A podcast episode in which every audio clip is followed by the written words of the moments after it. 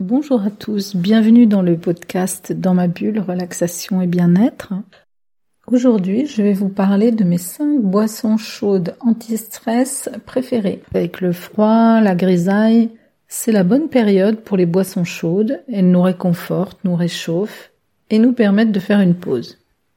Et si en plus ces boissons chaudes nous préservent du stress, c'est top. Que de demander de plus? Parce qu'avec le confinement, il est bon de se dorloter, se réconforter moralement, se chouchouter. La première boisson dont je vais vous parler va vous surprendre et vous allez peut-être lever les yeux au ciel, voir soupirer, avoir une moue dégoûtée, que sais-je encore. Je vais vous parler de l'eau chaude. Oui, c'est surprenant et pas franchement enthousiasmant, n'est-ce pas? De l'eau chaude, vraiment n'importe quoi. On se croirait dans une scène d'Astérix chez les Bretons. Je prendrais bien une tasse d'eau chaude avec mes rôtis. Et pourtant, si vous allez au-delà de la première réaction de rejet et si vous réfléchissez un peu, vous savez que l'eau est la seule boisson vraiment nécessaire à notre organisme. La consommation de l'eau chaude est très répandue dans certains pays, une pratique quotidienne qui aide à la digestion, comme par exemple en Chine ou au Japon.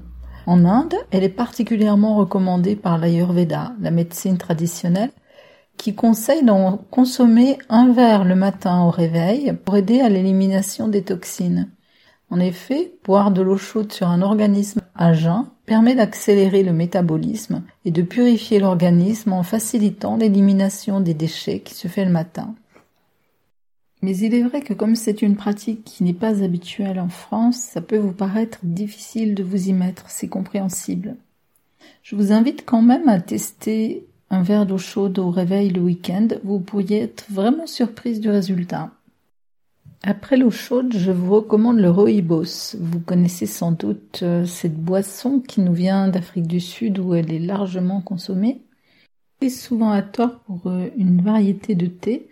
Vous pouvez consommer le rooibos sans modération. C'est une boisson anti-stress par excellence du fait de son absence de théine.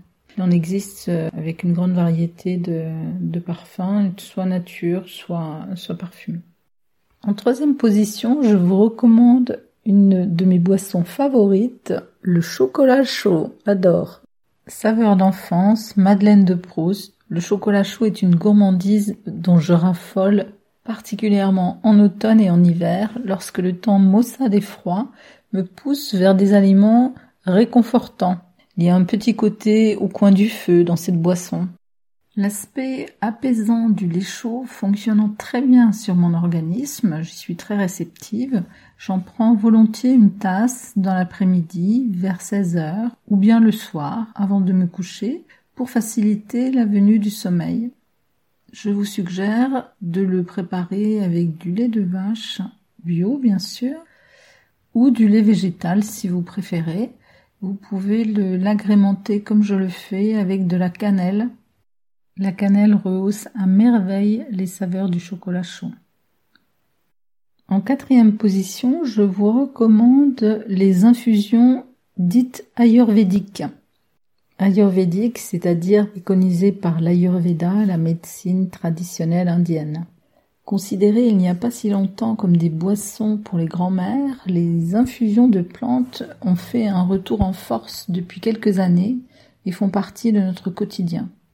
Il suffit de regarder les linéaires des supermarchés, qu'ils soient conventionnels ou spécialisés en produits naturels et bio, pour constater le choix énorme qui est proposé aux consommateurs.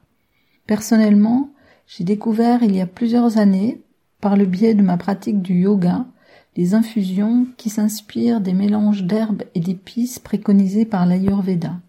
Comme je voulais arrêter la consommation de boissons stimulantes telles que café et thé, c'est naturellement que j'ai adopté ces infusions très parfumées aux vertus innombrables.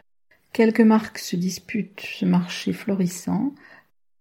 À vous de tester et faire votre choix. Pour finir, une dernière boisson réconfortante anti-stress, le Golden Milk ou lait d'or. C'est une boisson qui est très en vogue sur les réseaux sociaux depuis plusieurs années parmi les adeptes du yoga, de l'ayurveda.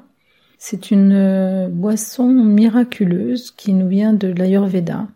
Une boisson à la belle couleur jaune, d'où son nom de golden, Elle associe le lait, un ingrédient phare de l'Ayurveda, et deux épices, particulièrement le curcuma et un petit peu de poivre, ainsi que du ghee, le beurre clarifié indien. La saveur peut vous surprendre en raison de l'astringence du curcuma et de la présence du poivre. Mais si vous aimez le lait et les épices, vous pouvez devenir rapidement addict à cette boisson qui est très réconfortante. Il existe beaucoup de variantes. Je vous livre la recette express de base pour une tasse.